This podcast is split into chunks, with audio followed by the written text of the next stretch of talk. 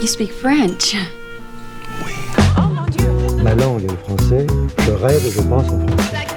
J'ai tendance à valoriser les gens. Je les valorise en les écoutant, en montant. Tout à fait mardi de la culture, c'est tout. Langue étrange que la langue de la culture. La culture, c'est ce qui répond à l'homme quand il se demande ce qu'il fait sur la terre. cultures doivent se parler. La diversité. la vie. Ici Nicolas Haddad, animateur de l'émission Il n'y a pas deux matins pareils à l'antenne de Radio-Canada à Toronto. Chaque année, le dernier jeudi du mois de janvier, l'Institut français propose la Nuit des idées, un événement qui a lieu le même soir dans un très grand nombre de villes situées sur tous les continents. À travers des tables rondes, des débats, même des performances artistiques, on encourage la libre circulation des idées et des savoirs autour d'un thème que chaque événement décline à sa façon. Alors, dans le cadre de la Nuit des idées à laquelle collaborent les alliances françaises de partout au Canada, en partenariat avec l'ambassade de France au Canada, j'ai le plaisir de m'entretenir aujourd'hui avec la cinéaste Elisa Lévy. Le thème de la Nuit des idées cette année est Reconstruire ensemble. Mais que faut-il reconstruire et de quelle manière? C'est ce que je vais explorer avec mon invité au cours des prochaines minutes. Elisa Lévy est une cinéaste qui a appris le métier de réalisatrice en filmant la scène hip-hop parisienne des années 90, notamment au travers d'une longue collaboration avec le rappeur Oxmo Puccino. Pendant 20 ans, elle tourne, monte et réalise différents formats pour le cinéma et la télévision, dont des séries télévisées et des courts-métrages. Son dernier film, Composer des mondes, est un film de 52 minutes sur la pensée de l'anthropologue Philippe Descola, et ce sera le point de départ de notre conversation aujourd'hui. Elisa, bonjour. Bonjour Nicolas. Alors tout d'abord, parlez-nous de votre film Composer des mondes. Il semblerait que ce projet a fait ses premiers pas en 2015 quand vous avez parti à un dialogue avec Philippe Descola. Alors oui, j'ai rencontré en fait la pensée de Philippe Descola euh, avant de rencontrer Philippe Descola. J'ai ouvert ses livres et comme beaucoup d'entre nous euh, ces dernières années, j'avais l'assentiment qu'il y avait quelque chose qui clochait un petit peu dans la façon dont on était au monde. C'est-à-dire, euh, on voit bien qu'on est à un moment où la façon dont on vit collectivement se met à détruire en fait plus qu'à construire. Et on voit la difficulté avec laquelle on, a, on, ne parvient pas à s'extraire en fait de, de, de cette, de cette destruction générale. Et en fait, euh, voilà, c'est vraiment euh, essayer de transmettre ces questions-là dans mon travail. C'était, ma préoccupation principale. J'adaptais à ce moment-là un livre, euh, d'ailleurs, d'un, auteur qui était au Canada à ce moment-là, qui s'appelle Wajdi Mouawad. J'adaptais un roman qui s'appelle Anima en série télévisée. Et je me disais, mais vraiment, ce mot nature, qu'est-ce que ça veut dire? En fait, c'est extrêmement bizarre. C'est comme quelque chose qui est complètement extérieur à nous. Mais c'est extrêmement difficile. Je ne sais pas si vous, si toi, Nicolas, t'as déjà, tu t'es déjà posé la question de te dire euh, qu'est-ce que c'est que la nature? C'est un mot extrêmement difficile à. Mais pour moi, c'est un endroit que je vais visiter quand je quitte la ville, c'est ça? Voilà, c'est ça. Mais en même temps, la ville, finalement, il y a aussi de la nature dans la ville. Enfin, c'est compliqué. Et donc, j'ai cherché, j'ai découvert les travaux de Philippe Descola. Donc, et là, je me suis dit, mais en fait, il y a quelqu'un qui a mis comme une loupe sur notre monde et pour essayer de comprendre à partir d'où on a commencé à, justement être dans un rapport de déprédation à tout. Et, et je me suis dit, mais il faut transmettre en fait cette pensée au plus grand nombre. Et euh, donc j'ai proposé à Philippe Scola de faire un documentaire sur cette idée à partir de sa pensée. Et c'est vraiment quelques lignes de sa pensée parce que c'est extrêmement complexe ce qu'il propose. Et je pense que le cinéma, la télévision, les arts en général sont une, possibilité de médiation et vers, vers, vers le grand public en fait de travaux euh, de, de scientifiques extrêmement complexes. Et on a l'habitude en fait d'avoir euh, beaucoup plus de chiffres en fait euh, quand on pense à, à la destruction de l'environnement ou au réchauffement climatique. On a toujours des chiffres, on a les chiffres du GIEC, on a les chiffres de la destruction, donc on a vraiment les sciences dures qui parlent de ça. Mais je pense que c'est aussi très important de transmettre le travail euh, des sciences sociales en fait, parce qu'elles permettent de comprendre en fait, euh, à partir d'où sont prises les décisions, en réalité. Et, peut-être pour ceux qui connaissent un peu moins Philippe Descola, euh, dans, le fond, euh, il est connu pour une de ses pensées, entre autres, selon laquelle la nature n'existerait pas. C'est ce que vous évoquez, Elisa. Alors, ce serait selon lui une idée qui a permis aux Occidentaux de prendre du recul par rapport aux vivants et que notre société moderne serait la seule, finalement, à diviser le monde dans une dualité qui oppose la nature à la culture. Alors, comment est-ce que vous situeriez la pensée de Philippe Descola par rapport à, l'idée euh, ben, centrale de la Nuit des idées 2022, cette idée de reconstruire ensemble, alors que, comme vous l'évoquez, on est plutôt en train de détruire? Et Justement, je pense que hum, déjà, si on veut reconstruire, il faut savoir à partir de quoi on est sur quoi on est assis. C'est-à-dire euh, si, si, si on a des ruines, s'il faut reconstruire, il faut déjà pouvoir comprendre sur quel modèle en fait on a, on a bâti euh, toute, notre, toute, notre modernité. Et c'est vraiment ce que propose Philippe Descola, c'est-à-dire c'est-à-dire de, de prendre un peu de hauteur ou alors euh, je ne sais pas si c'est descendre à la racine des choses, mais c'est la dimension anthropologique en fait, qui permet de comprendre les 500 dernières années, en fait, le mouvement des 500 dernières années. Alors évidemment, dans un film, on ne peut pas être extrêmement précis, mais ça amorce quelque chose et ensuite ça peut ouvrir un dialogue. Mais hum, voilà, je pense que c'est Philippe Discola aujourd'hui est traduit dans, je pense, une vingtaine de langues et hum, et le cinéma peut être une, est une, une, nouvelle en fait façon de, de, de, transmettre sa pensée et de, comprendre quel est le récit dominant dans lequel nous vivons en réalité. Mmh, ouais. Et, si on, se questionne davantage sur l'idée de reconstruire ensemble, je pense que ça a tout un sens en, cette période de pandémie parce que on a pris conscience comme tout à coup que les choses pouvaient être vraiment différentes. On, on, avait cette idée coulée dans le béton presque que les choses ne pouvaient être que de la façon dont on vivait en, au mois de décembre 2019. Et là, on a vraiment la preuve que les choses peuvent être complètement autrement.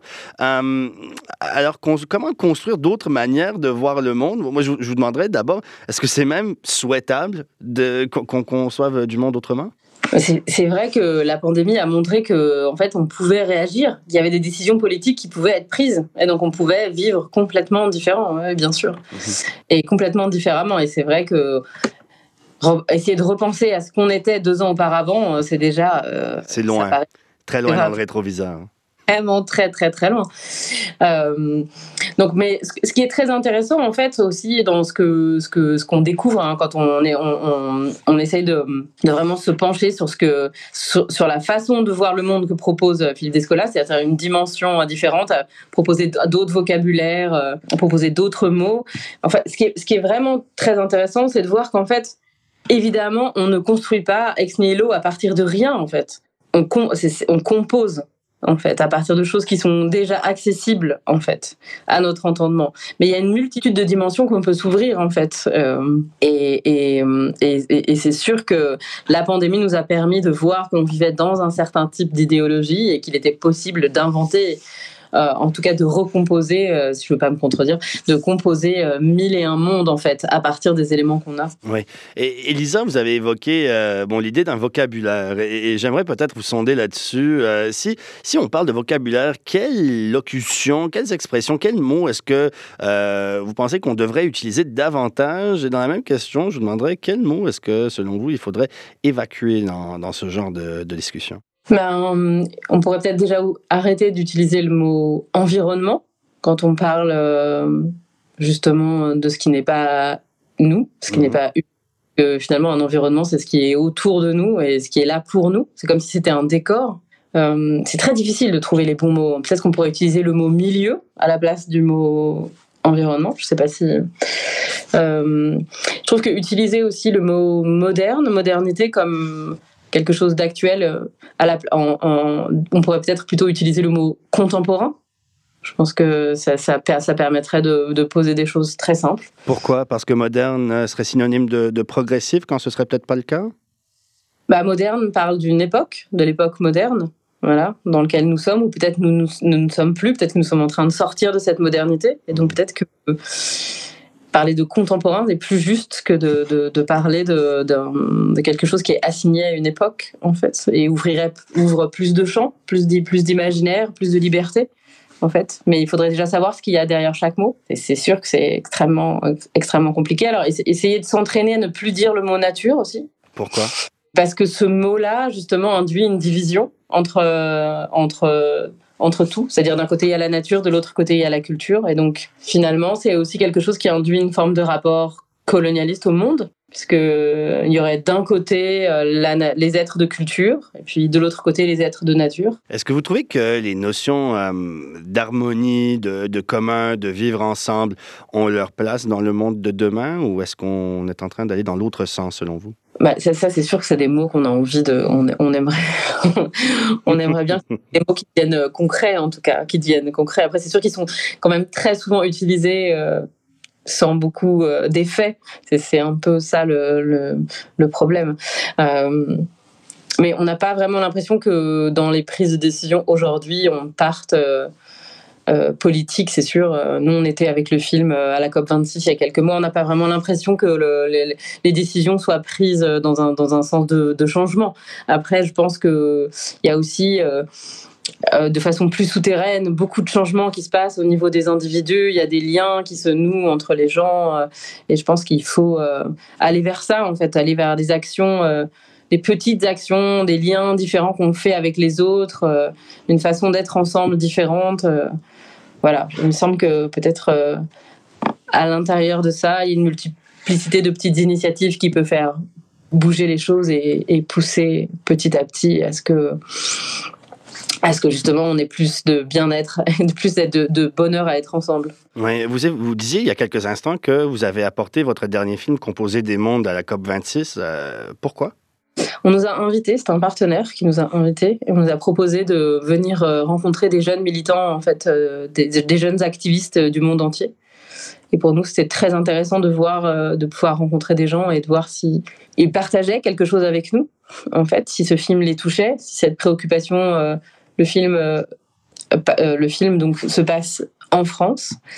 c'est une histoire française et donc c'était très touchant de voir que cette histoire particulièrement française, en fait, finalement touchait des gens d'Inde euh, ou bien d'Écosse ou, ou, ou, bien d'Amérique du Sud. C'était vraiment plutôt réjouissant. Alors, j'apprécie énormément cette idée qu'on on pourrait euh, donner une plus grande place à, à, à bon, j'ai pas envie d'appeler ça la nature, mais plutôt les êtres naturels, si vous voulez, euh, dans nos décisions politiques, puisque on, l'évoquait, on est capable de faire autrement. C'est ce que la pandémie euh, nous a démontré. Et, évidemment, on veut aller dans le sens de l'écologie, de s'assurer que le monde d'hier serait disponible au moins aux, aux individus qui suivront, qui arriveront demain, etc. Mais Comment est-ce qu'on peut inclure les non-humains dans la prise de décision politique? Euh, je veux dire, j'essaie de me questionner là-dessus, mais forcément, si on devient nous-mêmes porte-parole de ces êtres non-humains, on sera forcément en train de présenter un point de vue subjectif, informé par euh, voilà, notre vécu et notre culture euh, humaine partagée. Comment est-ce que vous voyez cet aspect-là? Ben, c'est sûr que c'est une question qui est complexe, mais si le tout c'est à partir d'où on prend cette décision et à partir d'où on repense le monde. Si soi-même en tant qu'individu on a un rapport aux non-humains et aux autres en général qui n'est pas un rapport euh, de hiérarchisation, si on, si on arrive à accepter de donner une place à l'autre en tant que, personne, euh, on peut prendre des décisions euh, qui ne sont pas destructrices. Je ne sais pas si je suis très claire. Vous voyez, vous, enfin, tu, tu, vois ce que je veux dire? Ouais, Expliquez-nous davantage. Oui. Si on change son rapport aux animaux, si on change son rapport aux plantes, si on essaie de les considérer comme des êtres sensibles, vivants, comme des personnes avec une intériorité euh, et une, une, place, alors ça ne veut pas dire qu'on est dans, forcément dans des rapports d'égalité, mais en tout cas qu'on est dans des rapports de, de personne à personne. Euh, on peut, euh, on, va pas prendre les mêmes décisions que si on était dans une position euh justement de supériorité hiérarchique et de se dire que ben, je ne sais pas, un, cochon euh, n'est pas un être euh, qui a une, une intériorité, ce n'est pas un être qui est une, ce n'est pas une personne, c'est pas quelqu'un qui souffre et on peut en disposer comme du moindre objet. Euh, c'est quelque chose qu'on entend beaucoup euh, ici en Amérique du Nord, euh, puisque c'est une philosophie qui est centrale pour beaucoup de communautés autochtones euh, ici au Canada, sans parler des États-Unis, bien sûr. D'ailleurs, Philippe Descola s'est intéressé à cette question-là lors, de ses voyages en Amérique de son côté. Euh, comment vous voyez euh, la, pensée autochtone par rapport à, vous évoquiez un peu plus tôt, une pensée colonialiste. Parlez-nous un peu de ça. Bah, ce que je viens de dire, je pense, mais je le manipulerai avec beaucoup d'humilité. Euh, je pense que oui, il y a énormément de peuples qui savaient, qui savent toujours penser de façon non séparée, en fait. Et du coup, qui ont un, qui n'ont pas un rapport d'appropriation en fait comme comme comme l'Occident euh, a, pu avoir à développer ces, ces 500 dernières années. Et je sais que hum, chez vous c'est très concret, d'une façon très différente de, de nous en Europe.